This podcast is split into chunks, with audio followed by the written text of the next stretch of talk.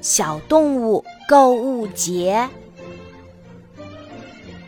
本周六，小动物购物节就要开幕啦！和去年一样，森林里所有的小动物都会参加。瞧，大家都在认真的准备着呢。兔妈妈和兔宝宝们一起编织了一条雪白超长的兔毛围巾。熊奶奶用心制作的巧克力派躺在烤箱里，一个接一个鼓起肚子。绵羊阿姨从草地上采集了新鲜的露珠，打算做成好喝的茶饮。建筑哥哥亲手设计制作的望远镜、放大镜、显微镜早就被预定一空。老鼠爸爸新写的推理小说正一本一本的印刷，他打算在开幕那天正式签售呢。去年，小袋鼠买到了一副特别帅气的太阳眼镜，那是河马爸爸送给小河马的生日礼物。小河马的脑袋太大了，根本戴不上。父子俩一商量。干脆把这副太阳眼镜拿到小动物购物节去卖。果然，太阳眼镜遇到了更适合的新主人。小河马拿着卖太阳眼镜的钱，买到了迷彩色的大口罩，开心的不得了呢。其实，这本来并不是一个大大的口罩。而是松鼠宝宝小时候睡过的迷彩吊床。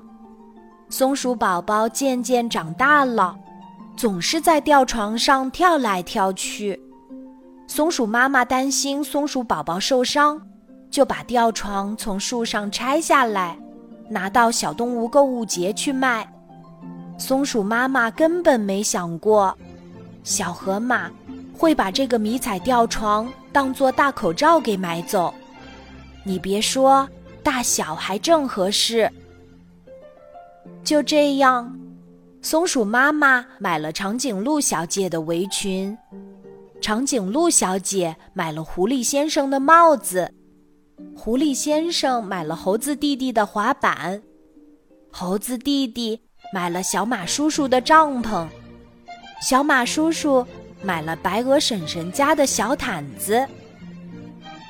除了小田鼠，每一位小动物都从去年的小动物购物节买到了自己心仪的东西。今年，小田鼠早早地洗干净了很多个小小的玻璃瓶子，把它平时挖来的各种颜色的小种子一颗颗装进去。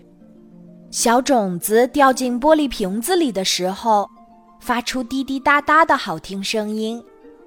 像是夏天傍晚的雨滴，打在荷叶上，又像是小闹钟的秒针，在活泼的奔跑。